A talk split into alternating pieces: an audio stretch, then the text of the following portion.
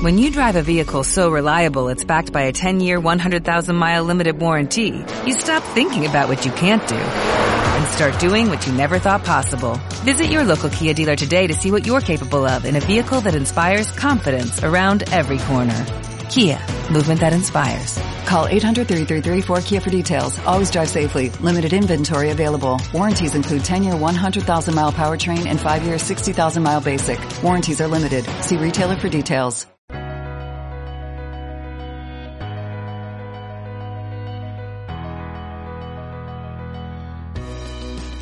Bienvenida a Omega Centro Cristiano.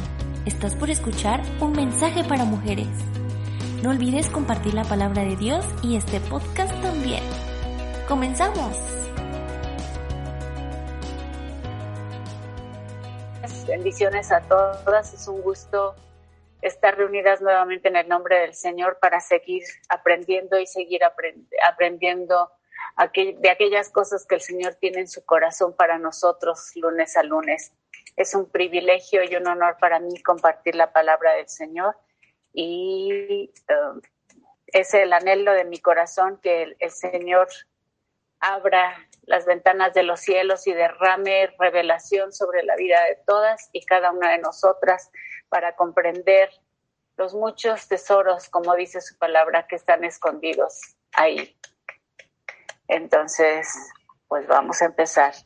Padre, en esta hora me pongo delante de ti, Señor, para suplicarte en el nombre precioso del Señor Jesucristo, la ayuda y el respaldo de tu bendito y santo Espíritu, porque lo único que busco, Señor, en esta tarde es darte el honor, la gloria y la alabanza, Señor. Todo sea para ti, Padre, porque tú eres el único digno de recibirlo. Aquí estamos, Señor, reunidas en tu nombre, buscando de ti, ansiando, Señor, recibir esa agua viva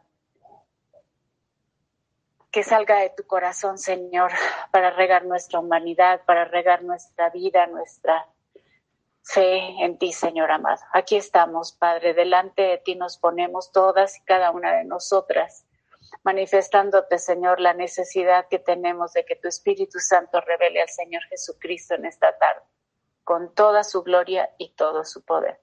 Aquí estamos, papito. Aquí estamos, Padre Dios, para ti. Bendícenos en el nombre poderoso del Señor Jesucristo. Amén.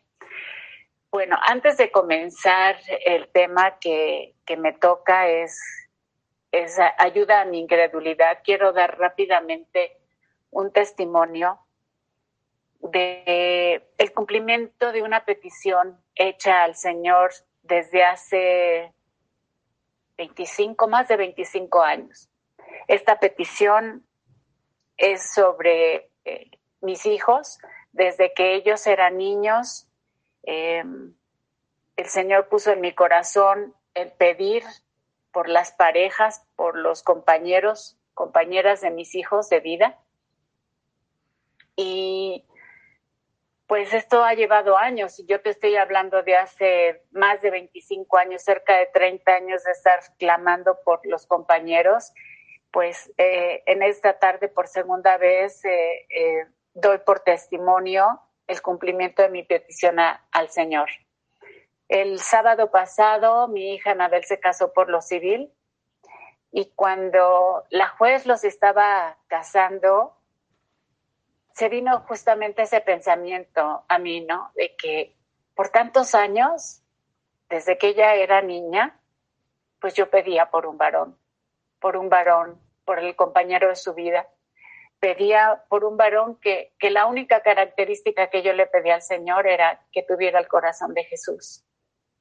Y le decía yo reiterativamente al Señor, no te pido otra cosa más que tenga el corazón de Jesús. Trae a la vida de Anabel un varón conforme al corazón de Jesús. Y mientras la jueza hablaba, yo meditaba sobre esto, sobre el cumplimiento, ¿no? Y, y fue muy emotivo porque más que ver que se estaba casando por lo civil,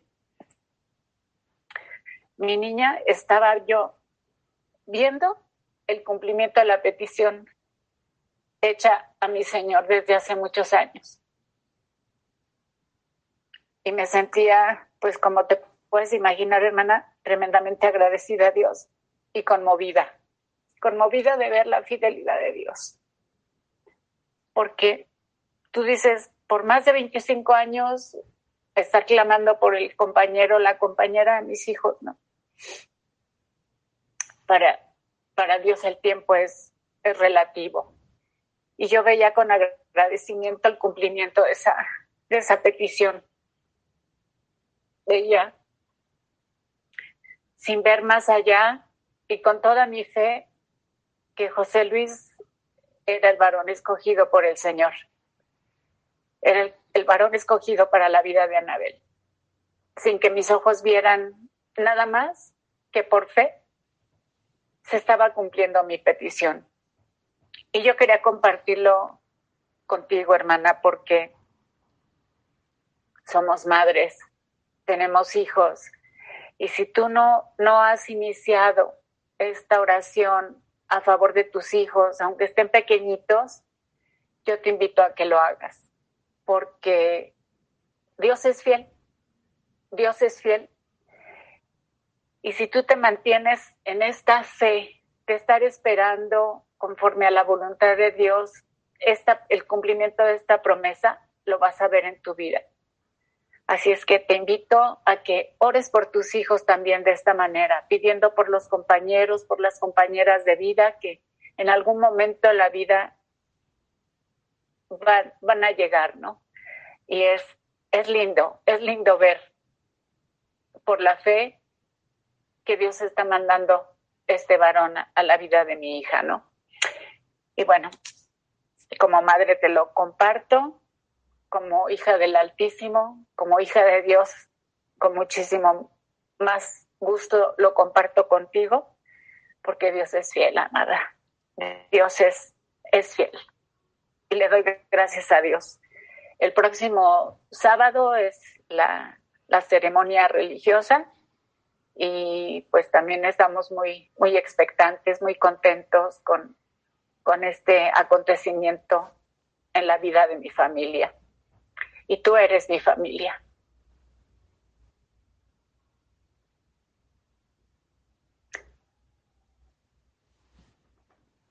También ustedes son mi familia. Así es que comparto con ustedes este evento, este evento tan importante en la vida de mis hijos y que se haga la voluntad de Dios como siempre. Bueno, ahora sí ya, a lo nuestro. Ayuda a mi incredulidad. La palabra incredulidad, hermanas, es una palabra muy fuerte. La palabra incredulidad nos habla de pecado, nos habla de falta de fe, nos habla de no, no confiar. ¿sí? Encontré una definición que me gustó mucho en una enseñanza cristiana que describe a la incredulidad de esta manera y dice, la incredulidad no consiste meramente en negar la existencia de Dios o en rechazar la divinidad de Jesucristo, sino en desconocer los signos, y los testigos de la palabra divina. En resumidas cuentas, en no querer obedecer. No creer, según la etimología de la palabra hebrea creer, es no decir amén a Dios, es rechazar la relación que quiere Dios establecer y mantener con el hombre. Esta negativa se expresa diversamente y vemos que el impío pone en tela de juicio la existencia de Dios. Y lo vemos en el Salmo 14.1, si me acompañan al Salmo 14.1.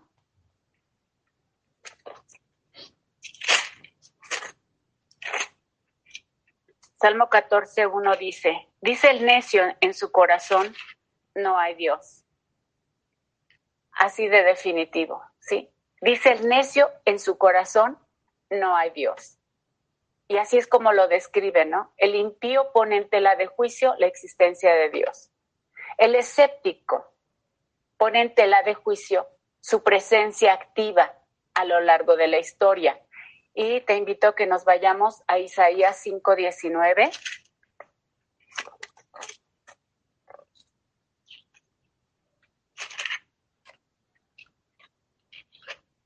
donde nos dice, los cuales dicen, venga ya, apresúrese su obra y veamos, acérquese y venga el consejo del Santo de Israel para que lo sepamos.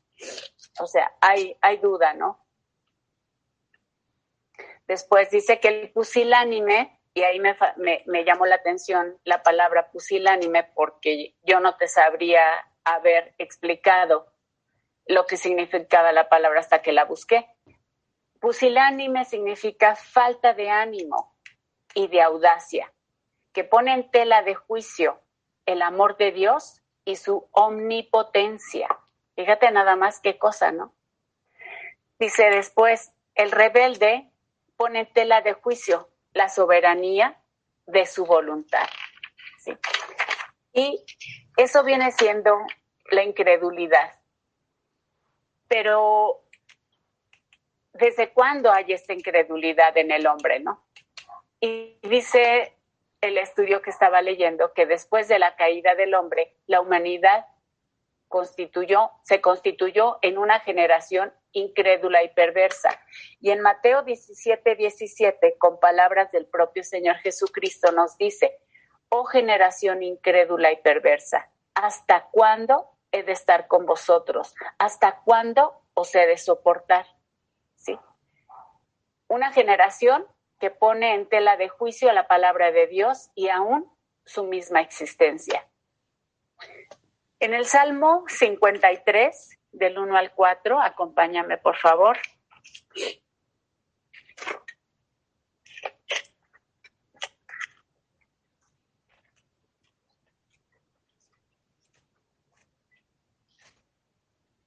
Salmo 53, vamos a leer del 1 al 4 y dice, dice el necio en su corazón, no hay Dios. Se han corrompido e hicieron abominable maldad no hay quien haga el bien. Y fíjate cómo nos dice la palabra, se han corrompido, nos habla de corrupción, corrupción y de una abominable maldad, el dudar de la existencia de Dios. El versículo 2 nos dice, Dios desde los cielos miró, miró sobre los hijos de los hombres para ver si había algún entendido que buscara a Dios. Cada uno se había vuelto atrás, todos se habían corrompido no hay quien haga lo bueno, no hay ni aun uno. ¿No tienen conocimiento todos los que hacen iniquidad, que devoran a mi pueblo como si comiesen paz, pan, y a Dios no invocan? Pero con nosotros cuando llegamos al Señor, llegamos sin saber muchas cosas. Y Dios en su infinita misericordia nos habla mediante una triple revelación. Nos habla por la naturaleza. ¿Cuántas de las veces nos hemos quedado viendo la lluvia caer y maravilladas por, por este, ese milagro, ¿no? Que solamente Dios puede producir. O cuántas de nosotras hemos visto el milagro de la vida, ¿no? A través del nacimiento de una criatura, ¿no? O de ver a nuestras hermanas que están embarazadas y cómo va creciendo su vientre y al ratito ya vemos esa criatura hermosa, ¿no? Dios nos habla a través de la, de la naturaleza, pero también el Señor nos habla a través de la conciencia.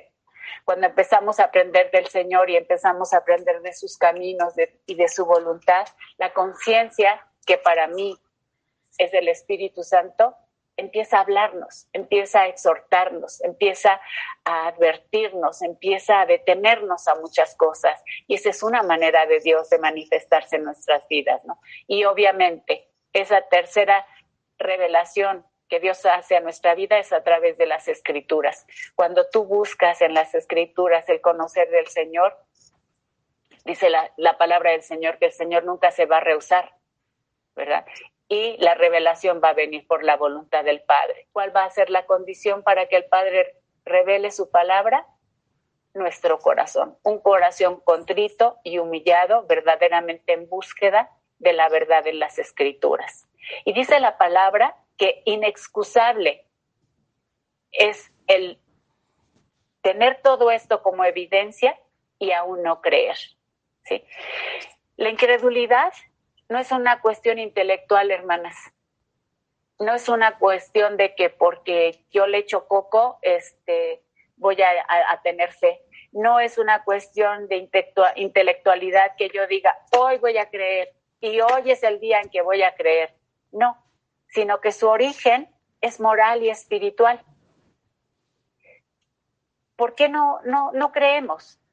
¿Por qué nos cuesta tanto trabajo aceptar las cosas de la palabra? Por soberbia, porque es una elección propia, ¿sí? Que se decide y se decide permanecer independiente de Dios y no querer salir de nuestras tinieblas.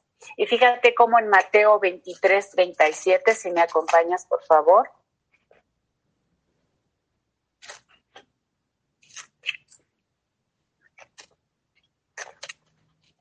Mateo 23, 37. Vamos a ver en esta, en esta parte de la escritura cómo el Señor Jesús se duele, se duele de la incredulidad del pueblo de Israel. Y le dice, Jerusalén, Jerusalén, que matas a los profetas y apedreas a los que te son enviados. ¿Cuántas veces quise juntar a tus hijos como las gallinas juntan sus polluelos debajo de las alas y no quisiste? Fíjate cómo el mismo Señor Jesucristo está doliéndose a través de esta escritura, lo vemos, y le está hablando al pueblo de Israel. ¿sí? Está expresando el Señor esa incredulidad del pueblo de Israel. ¿sí? El pueblo escogido de Dios. ¿Estamos de acuerdo? Y luego tenemos otro ejemplo de cómo, cómo el Señor se duele de la indiferencia de los hombres, cómo el Señor se duele de esta falta de fe en nosotros. Y ahí mismo en Mateo, vámonos a Mateo 22, regrésate un poquito y les voy a leer del 2 al 10. Mateo 22, del 2 al 10. Y en esta porción de la escritura leemos acerca de la parábola de la fiesta de las bodas. Y dice la escritura en el número 2. El reino de los cielos es semejante a un rey que hizo fiesta de bodas a su hijo y envió a sus siervos a llamar a los convidados a las bodas. Mas estos no quisieron venir. Volvió a enviar otros siervos diciendo, decir a los, a los convidados, he aquí, he preparado mi comida, mis toros y animales engordados han sido muertos y todo está dispuesto. Venid a las bodas. Mas ellos, sin hacer caso, se fueron, uno a su labranza y otro a sus negocios, y otros, tomando a los siervos, los afrentaron y los mataron. Al oírlo el rey se enojó y enviando sus ejércitos destruyó a aquellos homicidas y quemó su ciudad. Entonces dijo a sus siervos, las bodas a la verdad están preparadas, mas los que fueron convidados no eran dignos. Id pues a las salidas de los caminos y llamad a las bodas a cuantos halléis. Y saliendo los siervos por los caminos, juntaron a todos los que hallaron, juntamente malos y buenos, y las bodas fueron llenas de convidados. Sí. En, este, en esta porción, en esta parábola, vemos la insistencia del Padre. La insistencia del Padre a su llamado. ¿sí? Nos llama a Él. Y vemos cómo la gente se rehusaba. Aquellos que habían sido escogidos se rehusaban a participar en las bodas. Entonces llega el momento en el que el rey dice, le da instrucción a los siervos y les dice, al que te encuentres en el camino, llévatelo, Llévatelo a las bodas, o sea, abre, abre las puertas para esa invitación que el Señor nos da a todos, ¿no? Y vemos cómo en, esta porción de la, de la escritura nos habla de, un disgusto que Dios siente, ¿no? De ser rechazado, de, de, hacer la invitación a la gente para venir a esta fiesta que él ha preparado, el rey ha preparado para su hijo, y se rehusan a venir, ¿no? Y lo dice, lo dice con, con, con dolor, lo dice con ira, incluso dice la palabra, ¿no? manifiesta, ¿no? Es, ese dolor y dice, vamos a abrir las puertas a todos, a todo aquel que, que, quiera y entra, ¿no? Inviten a todos, tráiganlos, ¿no? Esto está en, en Mateo 22, lo que acabamos de leer, del 2 al 10. En segunda de Corintios,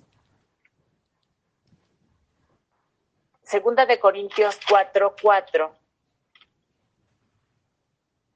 dice, en los cuales el Dios de este siglo cegó el entendimiento de los incrédulos para que no les resplandezca la luz del Evangelio de la gloria de Cristo, el cual es la imagen de Dios. ¿sí?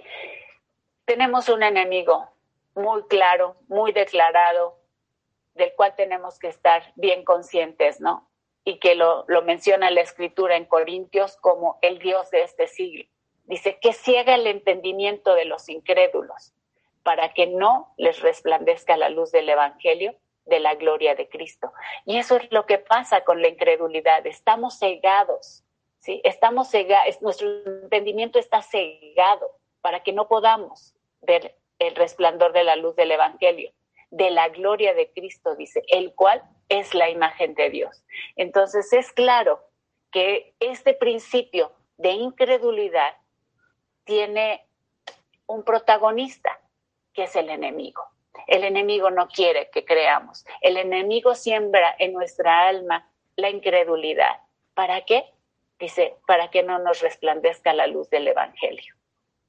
Y habrás oído de mucha gente que dice, uy, yo he leído la, la palabra de Dios o la Biblia, ni siquiera dice la, palabra de Dios. He leído la Biblia desde Génesis hasta Apocalipsis muchas veces y, a mí no me dice nada, ¿no? No, ¿por qué? Porque cuando tú lees con incredulidad, las escrituras no, no se te van a revelar. Cuando hay incredulidad en tu corazón, las cosas no te van a suceder, porque dice Dios en su, en su palabra que conforme a nuestra fe nos va a ser hecho. ¿sí? ¿Cuándo comenzó todo esto? Lo vemos que desde la, caída de, la humanidad, ¿no? Y estamos hablando con esto de una, una naturaleza caída. Esta naturaleza caída con la que nacemos hasta que llegamos a los pies de Cristo, que empezamos a comprender eh, tantas cosas, ¿no? Tantas verdades, ¿no? Pero mientras tanto, mientras vivimos sin, la luz del Evangelio, mientras vivimos en incredulidad, nos acostumbramos a lo malo, ¿sí? Y como nos decían ayer, ¿no? A lo, a lo bueno lo llamamos malo y a lo malo lo llamamos bueno, porque estamos acostumbrados a la maldad. Y sabes que la incredulidad es, es algo más que el no creer, y como dice aquí, ¿no? Es poner en duda la existencia misma de Dios es poner en duda quién Dios es y lo que Dios dice, lo que Dios promete. La incredulidad es un pecado. Así es vista a los ojos del Señor. Y vemos en las dos porciones que hemos leído que hay dolor en el corazón de Dios, que hay indignación en el, en el corazón de Dios, porque el hombre es incrédulo, porque se niega a creer en, la, en la naturaleza divina de Dios, ¿no? Vámonos a, Primera de Corintios 2.14, vamos a leer con respecto a esta. Primera de Corintios 2.14. Dice, pero el hombre natural no percibe las cosas que son del Espíritu de Dios, porque para él son locura y no las pueden entender, porque se han de discernir espiritualmente. ¿Ves cómo esta no es una cuestión intelectual? No es que tú te propongas, hoy voy a creer porque hoy decido creer. No, es una cuestión espiritual. Una cuestión que ha de discernirse, dice, a través del Espíritu de Dios. ¿Viste la palabra de Dios que el Señor va a revelar al hombre de acuerdo a la voluntad del Padre? Y el Padre tiene que ver en nosotros un corazón necesitado, un corazón dispuesto una, una disponibilidad de nuestra vida para aceptar las cosas que Él habla, que Él dice, que Él promete. Y dice que estas cosas son locura. Te lo voy a volver a leer. es la versión Reina Valera. Pero el hombre natural no percibe las cosas que son del Espíritu de Dios, porque para él son locura y no las puede entender, porque se han de discernir espiritualmente. Ayer el Espíritu de Dios en la enseñanza nos decía cómo los, los um, hebreos no podían, no podían llamarle Padre a Dios, porque sentían que, que pues Dios era, sin lugar a dudas, quien Él es, ¿no? Pero no, no aceptaban tampoco esta cercanía que Dios quiere tener con el hombre, ¿no? No, no aceptaban esta voluntad de Dios de hacerse accesible a nosotros, ¿no? Y, cómo queda establecido en el Padre nuestro, como nos lo mencionaban, la, esa primera parte, esa primera frase, ¿no? Que, que lo dice todo. Y dice, Padre nuestro, que estás en el cielo. Y ayer nos hablaban justamente de incredulidad, de falta de fe, ¿sí? Que se ve reflejada en nuestra identidad de hijos, de cristianos. ¿sí? Cuando yo no tengo clara mi identidad, es porque no le he creído a Dios que soy su hijo. Hay incredulidad, ¿sí? Hay una falta, una falta de crédito que le negamos a Dios sobre lo que Él está diciendo. ¿Te das cuenta que la incredulidad es algo fuerte? La incredulidad es un pecado, ¿sí? Nos acostumbramos a lo malo, no creemos en lo bueno. Estamos tan acostumbrados a lo malo, a oír noticias nefastas, a oír noticias de muerte, de destrucción, de, esta destrucción del hombre por el hombre mismo, ¿sí? que no creemos en la bondad de Dios, que no creemos en el amor de Dios, en lo incondicional del amor de Dios, y caemos en incredulidad. El hombre no regenerado no recibe las cosas que son del Espíritu Santo, porque para él son locura, como acabamos de leer. Son locura las cosas santas, ¿no? a mí me tocó, y te lo cuento rápidamente por experiencia, el, compartir con mujeres en la cárcel, mujeres que, si algo yo encontré, un común denominador en la cárcel, fue la falta de amor que había en las mujeres como el antecedente en su vida todas ellas, en, su grande mayoría, carecían del amor de sus padres, carecían de, la, de ese primer amor que los padres eh, somos esa primera fuente de amor, ¿no? Carecían. Entonces, cuando tú le hablas de amor a alguien que nunca lo ha recibido, ¿sí? Es muy difícil que te lo crea.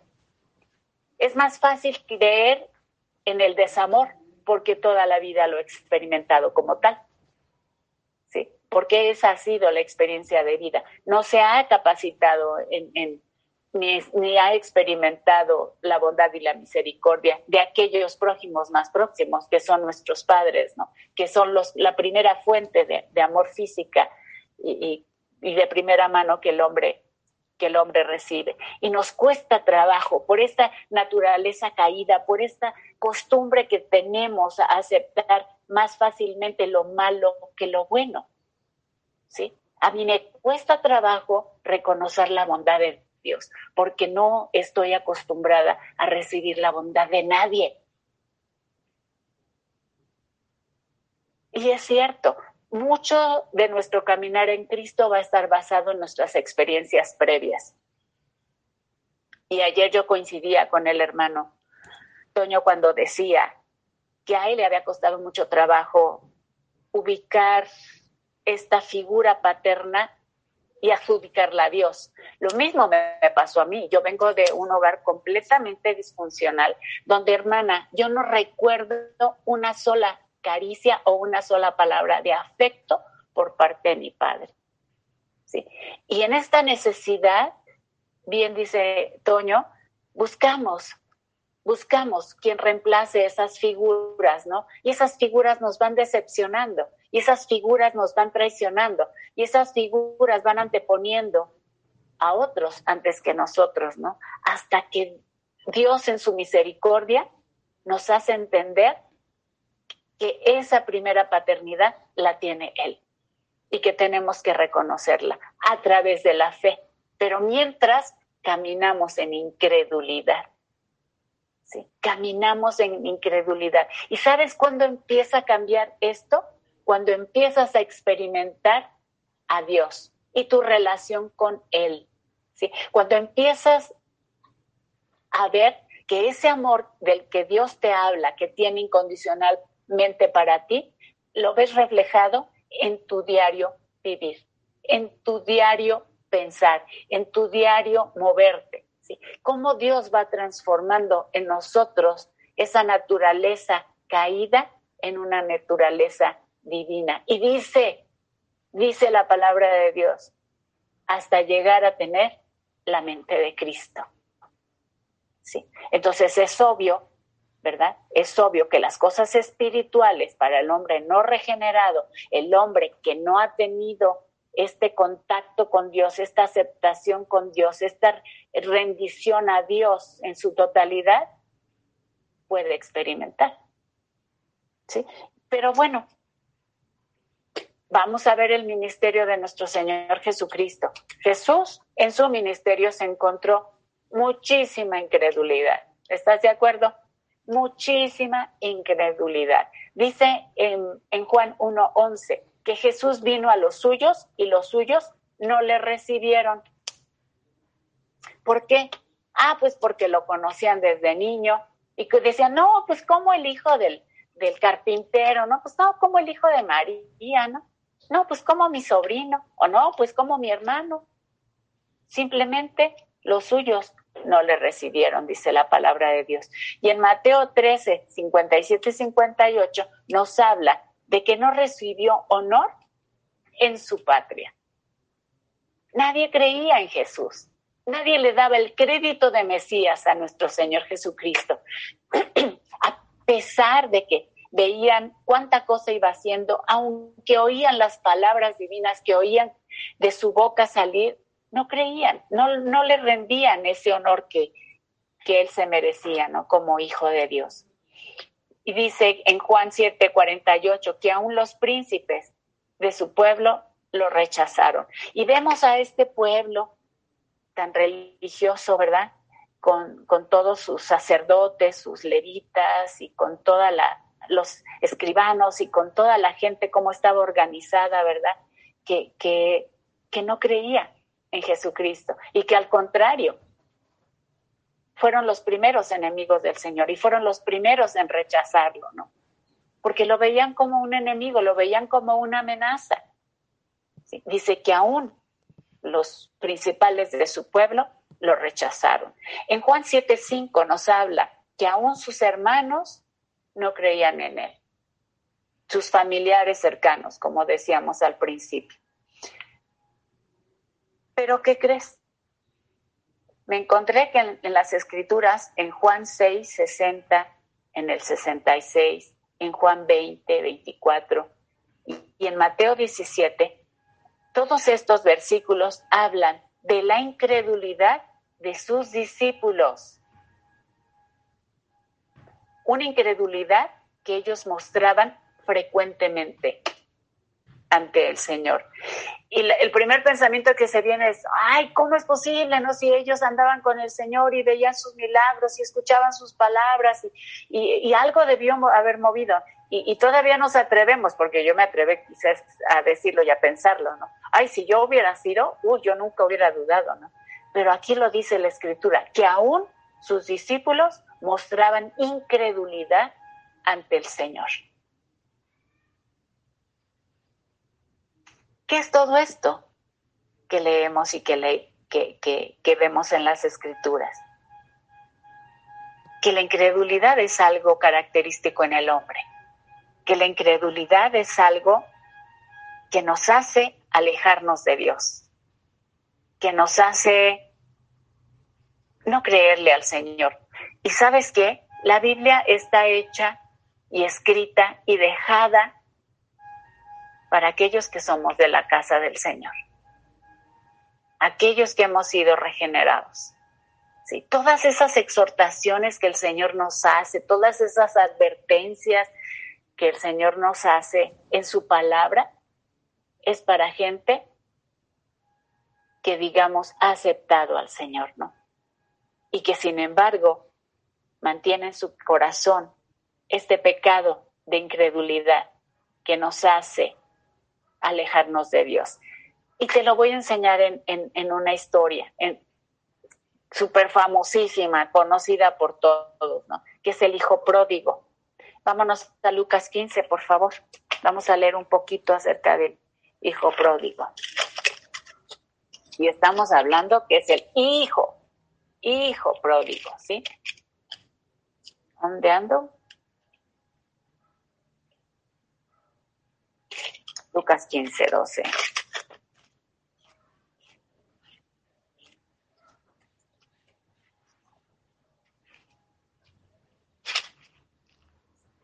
Déjenme prenderlos porque ya no veo.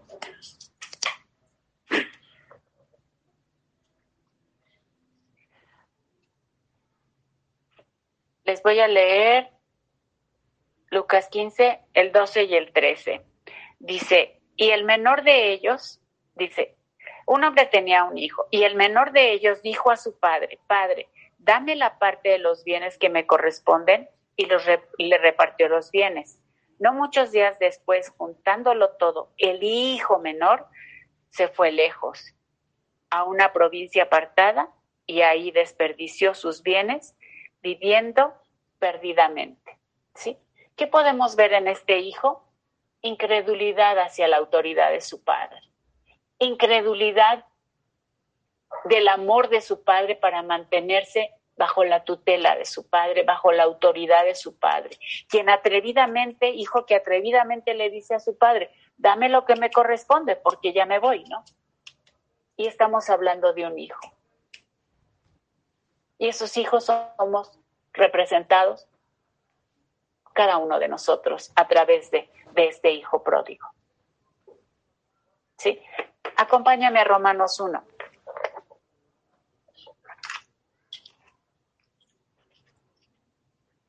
Romanos 1, del 20 al 22.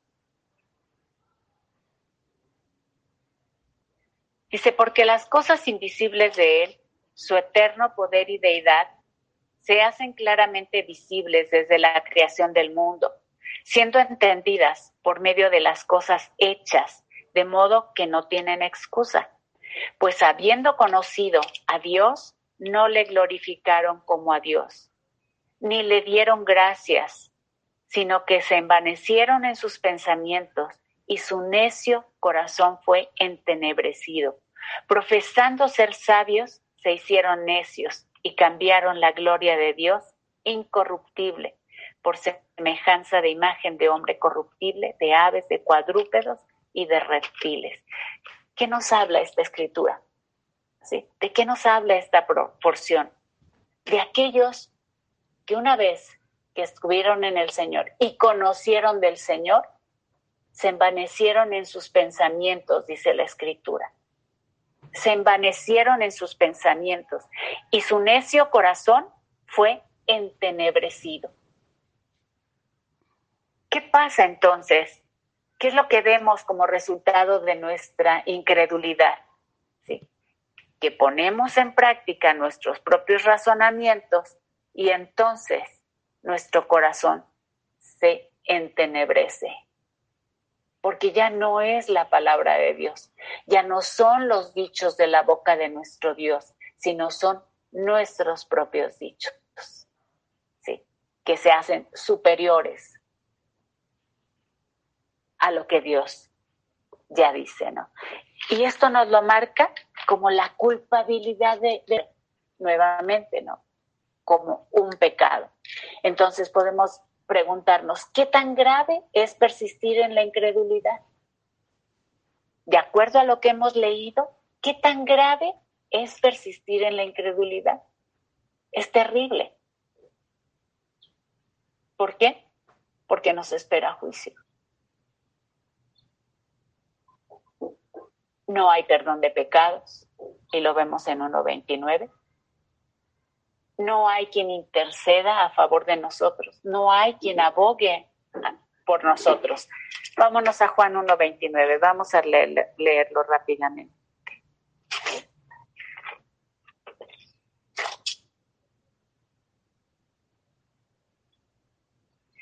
Dice, el siguiente día vio Juan a Jesús que venía a él y dijo, he aquí, el Cordero de Dios que quita el pecado del mundo. Sí, ok. Una vez que nosotros no creemos, no va a haber perdón de pecados en nuestra vida, porque la incredulidad no nos va a permitir recibir ese don, esa gracia del perdón de nuestros pecados. Sí. Vámonos a Primera de Juan.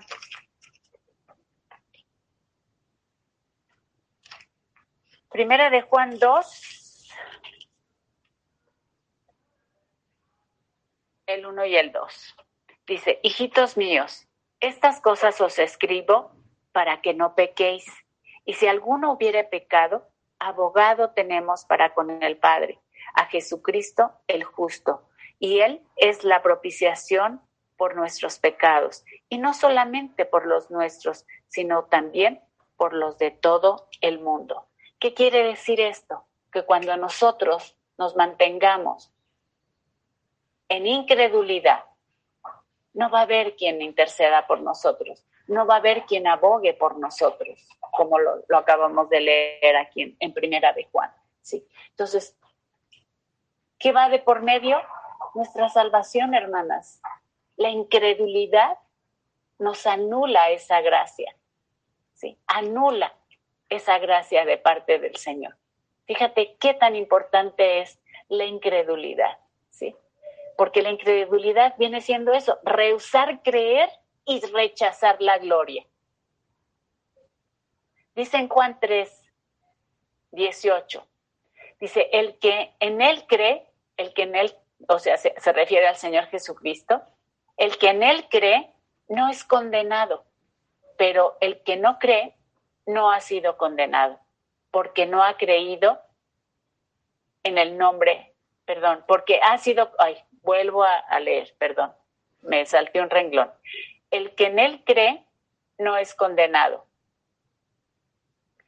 pero el que no cree ya ha sido condenado porque no ha creído en el nombre del unigénito. Y el unigénito sabemos que es nuestro Señor Jesucristo. Y luego el versículo 36 de ese mismo capítulo 3 nos dice, el que cree en el Hijo tiene vida eterna, pero el que rehúsa creer en el Hijo no verá la vida, sino que la ira de Dios está sobre él. Fíjate qué tremendo. Estamos hablando nuevamente, como dos versículos que leímos al principio, acerca de la ira de Dios, del dolor de Dios al ver nuestra incredulidad. Esa incredulidad que nos lleva a perder la vida eterna. Porque si no creemos en Dios, no, no, no tenemos vida eterna. No podemos ser medio hijos. No podemos medio creer. O no podemos creer solamente aquello que nos gusta. Es creer en la totalidad de lo que Dios es. Porque así lo dice. El que en Jesús cree no es condenado. Pero el que no cree ya ha sido condenado porque no le ha creído. Y ve la advertencia, ¿no? Dice que veremos la ira de Dios sobre nosotros. Vemos al pueblo de Israel en, en, el principio de las escrituras, ¿no? Y nos habla de toda una generación de israelitas que pereció en el desierto, ¿se acuerdan? ¿Y cuánto habían rehusado entrar a Cana a causa de su incredulidad? Y lo dice en Hebreos 3, 17 y 19. Acompáñame, por favor, a Hebreos.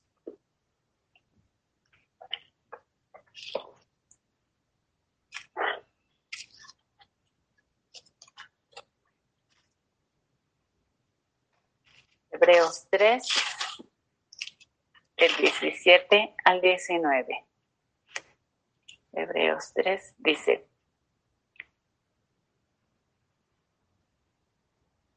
¿y con quién estuvo él disgustado 40 años? Con el pueblo de Israel, ¿verdad? ¿No fue con los que pecaron cuyos cuerpos cayeron en el desierto y a quienes juró que no entrarían en su reposo, sino que aquellos, sino aquellos que desobedecieron. Y vemos que no pudieron entrar a causa de incredulidad. Esto nos lleva, hermanas, a darnos cuenta cómo el Señor ve la incredulidad.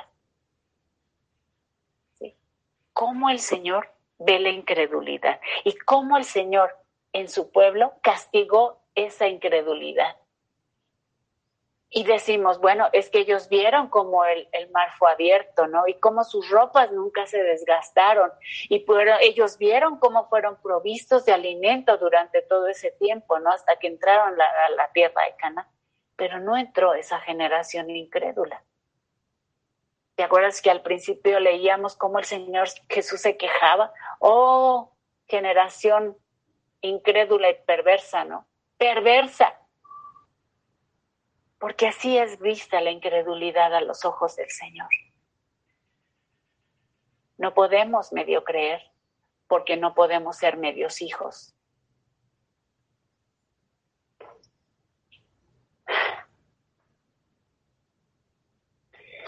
En Apocalipsis 21, 8 dice, para los cobardes e incrédulos, los abominables y los homicidas, los fornicarios y hechiceros, los idólatras y todos los mentirosos tendrán su parte en el lago que arde con fuego y azufre, que es la muerte segunda. Y si rescataste la palabra, incrédulos está al principio. Dice, pero los cobardes e incrédulos ¿Qué, nos espera o qué les espera? Dice, el lago que arde con fuego ya sufre, que es la muerte segunda, segunda. Así de serio, así de importante es la incredulidad a los ojos de nuestro Señor.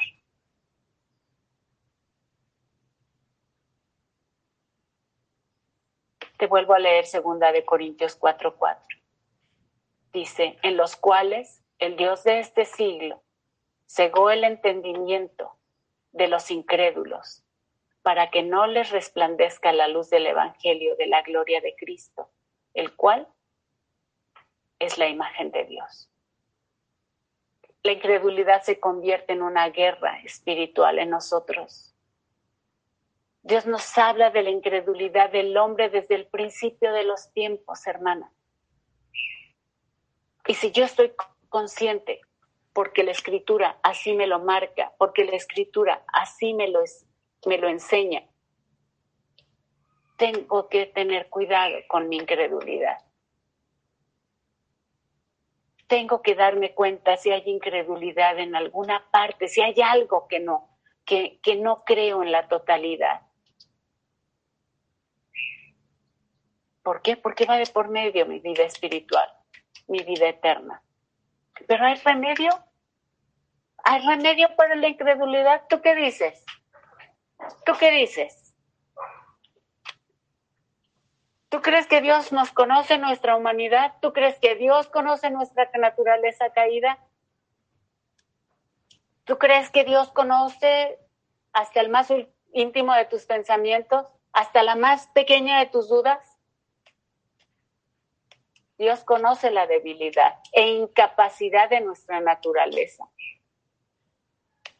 y desea ardientemente ayudar a aquellos que se presentan a Él con todas sus dudas y falta de fe.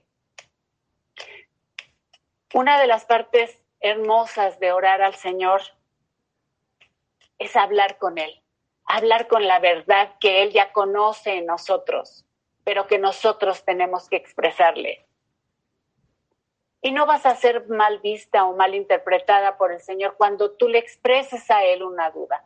Cuando estás leyendo la escritura y dices, Señor, no le entiendo, es que es, absurdo lo que estoy leyendo, es que, ¿cómo puedo aceptar esto, no? El Señor no te va a juzgar por eso. porque le estás expresando tu duda. Y el Señor, en su generosidad y su misericordia y su bondad, te aclara las cosas.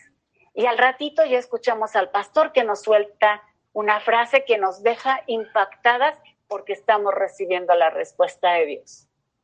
Y al ratito ya nos cruzamos con una parte de la escritura que nos aclara este punto y nos sacude el alma y vemos nuevamente la misericordia de Dios para explicarnos las cosas. Esas cosas que no entendemos, ¿no? Esas cosas que nuestra incredulidad vemos como locura, que leíamos al principio, ¿no? Porque no las vemos espiritualmente hasta que nos ponemos espiritualmente en las manos de Dios para poder entender esas cosas espirituales que solamente Él puede explicarnos. Y la Biblia nos da infinidad de ejemplos, ¿no? Y vemos a Pedro en Mateo 14. Vamos a leerlo rápidamente. ¿Tengo tiempo todavía, pastora? ¿Unos minutitos? ¿Sí? Ok, gracias. Vamos a ver en, en Mateo 14, vas a ver cómo Dios nos da estos ejemplos para que podamos entender que esta cuestión de la incredulidad no es exclusiva de los hombres malos, también de los santos. ¿sí? Y es ahí donde tenemos que estar bien alerta. Mateo 14, 30, 31.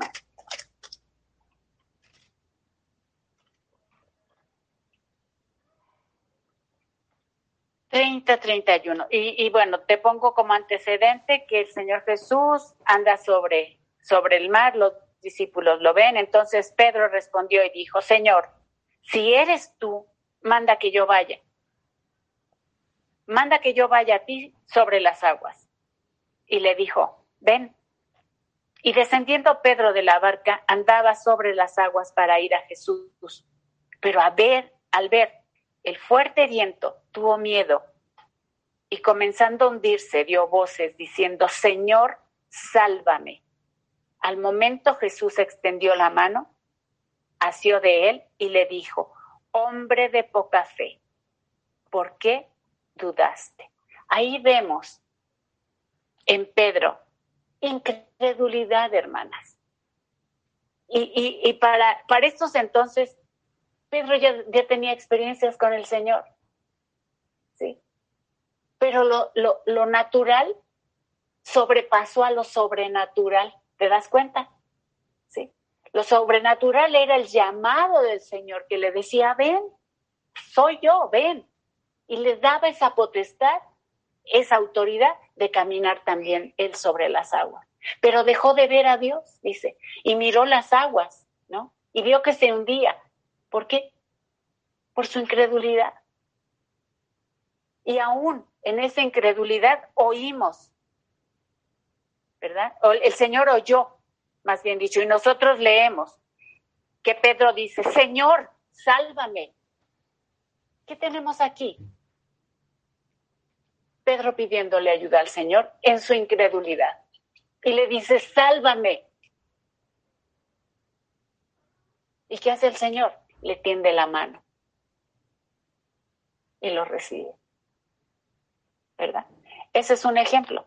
Otro ejemplo típico está en Juan 20, 25.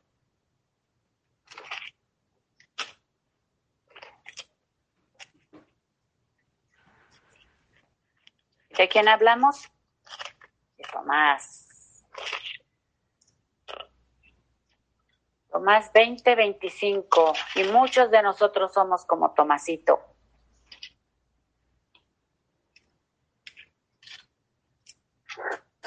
Veinte veinticinco. Y justamente el título de este pasaje es La incredulidad de Tomás. Y dice, pero Tomás, voy a leer desde el 24, pero Tomás, uno de los doce, llamado Dídimo, no estaba con ellos cuando Jesús vino. Le dijeron, pues, los otros discípulos, al Señor hemos visto. Él les dijo, si no viere en sus manos la señal de los clavos y metiere mi dedo en el lugar de los clavos y metiere mi mano en su costado, no creeré la incredulidad de Tomás. cuando el Señor ya les había dicho, les había hablado de su resurrección. No creyó. Tomás no creyó y dice, uno de los doce. Uno de los doce. No creyó. Vámonos a Marcos, Marcos 9, 24.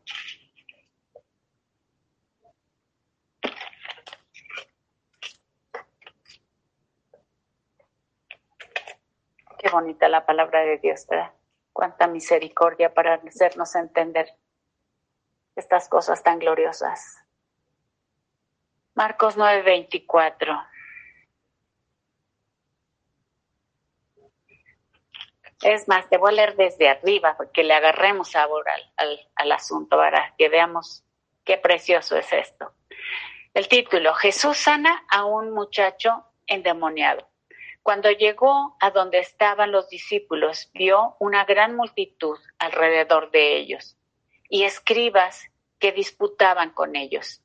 Y enseguida toda la gente, viéndole, se asombró y corriendo a él, le saludaron. Él les preguntó, ¿qué disputáis con ellos?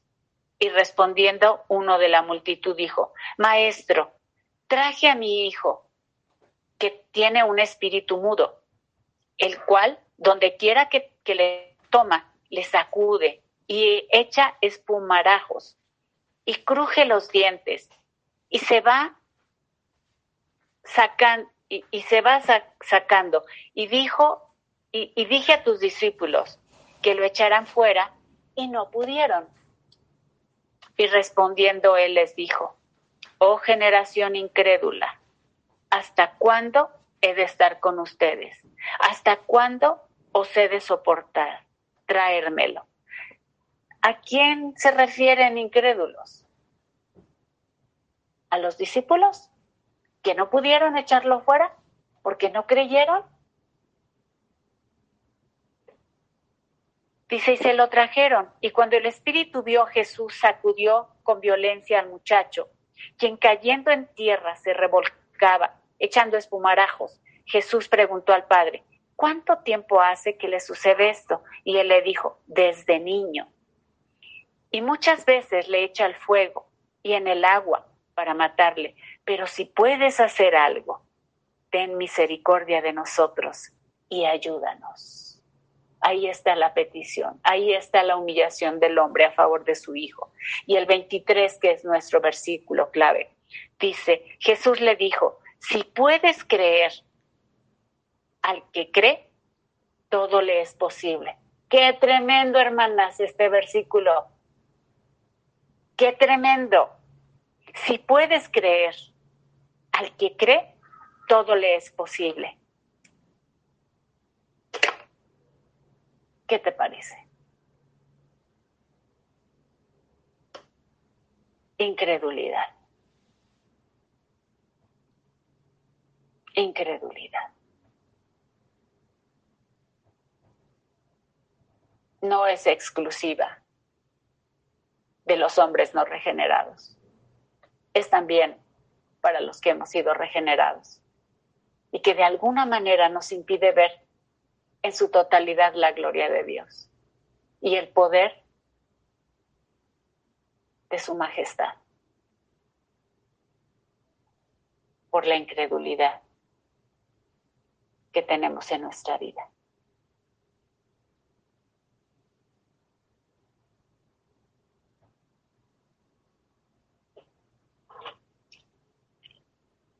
Te voy a seguir leyendo, dice.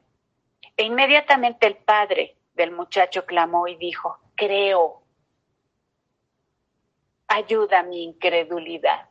Ahí está la petición, la súplica del hombre. Creo, ayuda mi incredulidad. Y cuando Jesús vio la multitud que, que la multitud se agolpaba, respondió al espíritu inmundo diciéndole, espíritu mudo y sordo, yo te mando, sal de él y no entres más en él. Vemos cómo el Padre reconoce su incredulidad, podemos tener fe e incredulidad, porque aquí vemos una contradicción, porque dice creo, el, hombre declara creo, ayuda a mi incredulidad. Podemos tener fe en nuestra vida cristiana, pero puede haber incredulidad en nuestro corazón hacia, hacia lo que Dios dice en su palabra, a reconocer quién el Señor es.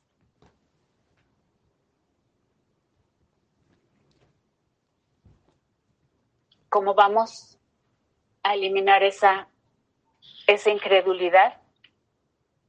Como dijo el hombre, creo.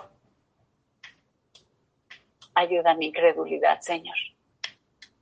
Ayuda a mi incredulidad de no creer que soy hijo del Altísimo y que no puedo entender esta identidad de hijo en mi vida y que como no puedo entender esta identidad de hijo en mi vida, no puedo arrebatar las promesas que como hijo tengo.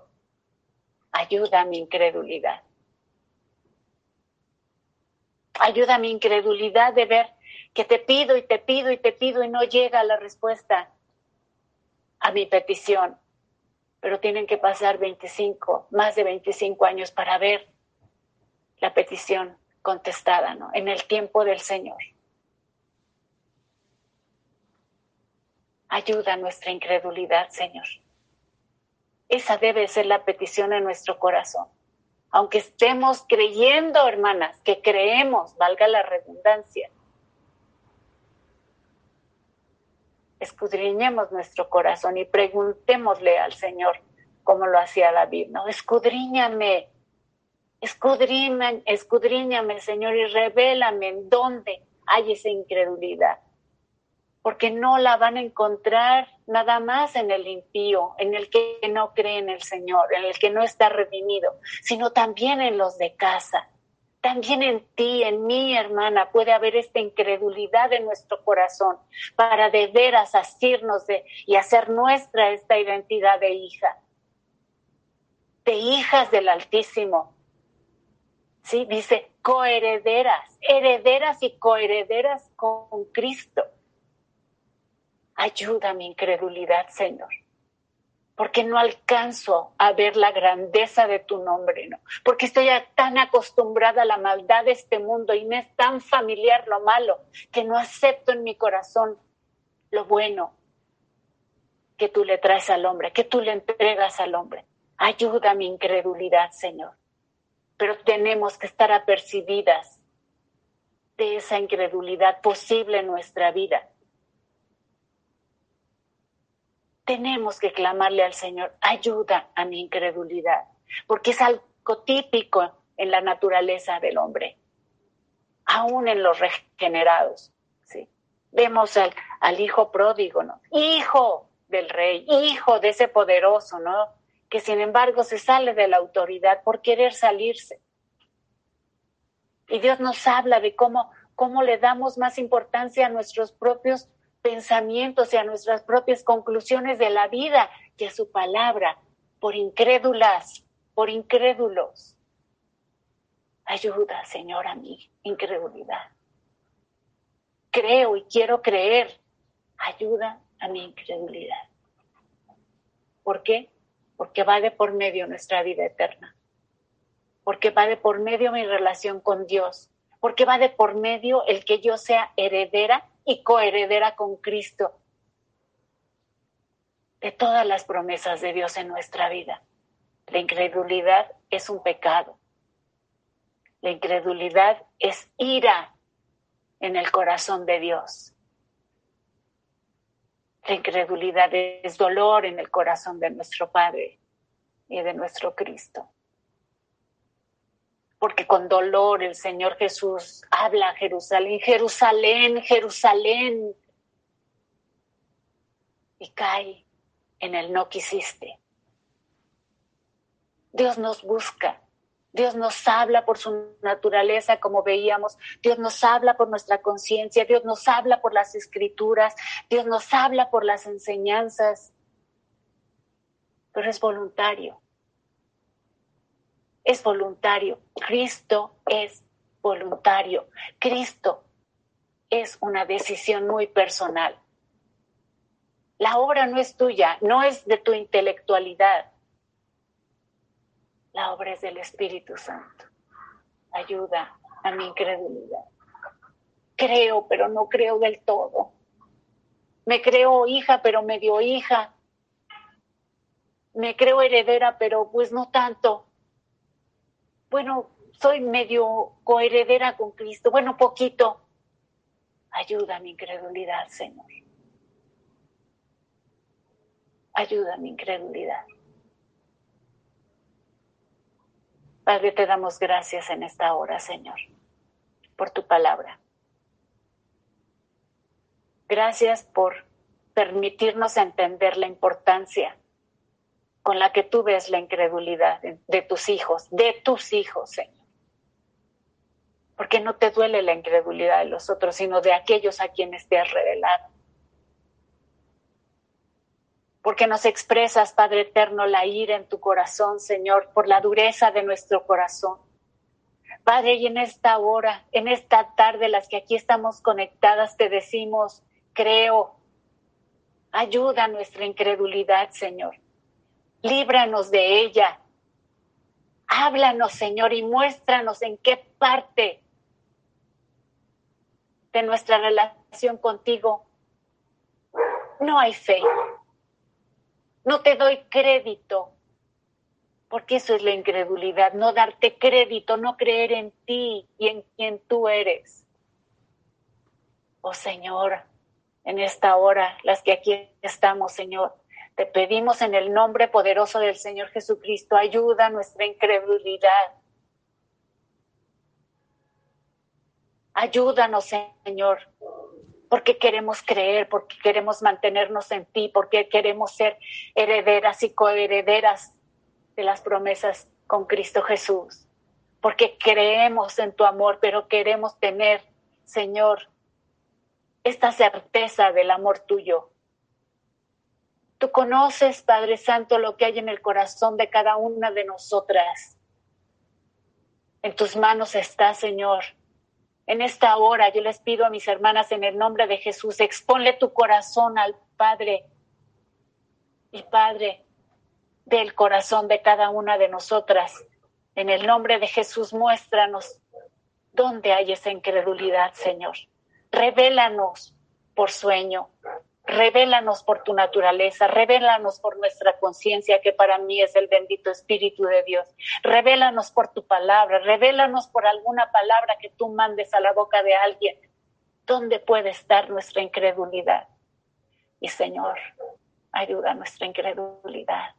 Ayúdanos, Señor, porque sabemos y conocemos, porque la Escritura lo dice y porque lo hemos aprendido esta noche, Señor que nos va de por medio la vida eterna, que nos va de por medio nuestra relación contigo. Padre, en el temor de Jehová, yo dejo el corazón de cada una de mis hermanas y ensancho, Señor, mis tiendas y pongo delante de ti el corazón de tu pueblo Omega. Y te suplico, Señor, intercediendo que muestres la incredulidad de tu pueblo de una manera muy personal, de una manera muy íntima, a cada uno de nosotros, Padre Dios, para que no andemos, Señor, en ella, para que no pongamos en riesgo, Señor amado, nuestra relación contigo, para que no lastimemos tu corazón, Señor. Ayuda a nuestra incredulidad, Padre y revélate a nosotros. Y revela aquellas cosas que tenemos que corregir, papito. Ayuda a nuestra incredulidad, Señor, y ten misericordia de nosotros, porque lo vemos en las escrituras que hasta los hombres escogidos por ti como tus discípulos tenían incredulidad, Señor. Ayúdanos, ayuda a nuestra incredulidad, Padre. Te lo pedimos, Padre, sabiendo que tienes un corazón de Padre y que tú dices, yo te ayudo. Como dices en Isaías, Yo te ayudo. Ayuda nuestra incredulidad, Señor. Gracias por esta enseñanza. Te alabo y te bendigo, Padre Dios. Te alabo y te bendigo, bendito Jesús. Te alabo y te bendigo, Espíritu Santo. Te alabo y te bendigo. A ti sea el honor, la gloria, la alabanza, el poder, la confesión de nuestros labios, la entrega de nuestra vida consciente, Señor, de lo que hacemos y a quién lo entregamos. A ti sea el honor y la gloria. Por los siglos de los siglos, mi Dios, mi papito amado. En el nombre precioso de Jesucristo el Señor. Amén. Amén. Tómate un tiempo, hermana, esta noche, ahí en la intimidad de la noche, en la intimidad de, del silencio, en la intimidad que tengas con Dios y habla estas cosas con el Señor. Habla, háblalo, háblalo. Cualquier cosa que te llegue a saltar de la escritura, cualquier cosa que te llegue a saltar de, de la palabra que oigas, háblalo con el Señor. No te quedes con nada, no te quedes con nada, con ninguna duda. Habla con tu Padre. Y Él aclarará nuestras dudas. Las bendigo, hermanas. Les doy muchas gracias al Señor por poder exponer su palabra y que esta palabra sea de vida, porque de vida es su palabra. En el nombre poderoso de Jesús, que las bendigo, hermanas. ¿Necesitas ayuda? En O'Reilly Auto Parts te ayudamos. ¿Necesitas algún consejo? Te aconsejamos. Nuestros profesionales en autopartes están siempre disponibles para ayudarte a encontrar lo que necesites. Excelente servicio al cliente es solo una de las ventajas que ofrece O'Reilly Auto Parts. Los profesionales en autopartes. Oh, oh, oh, O'Reilly Auto Parts.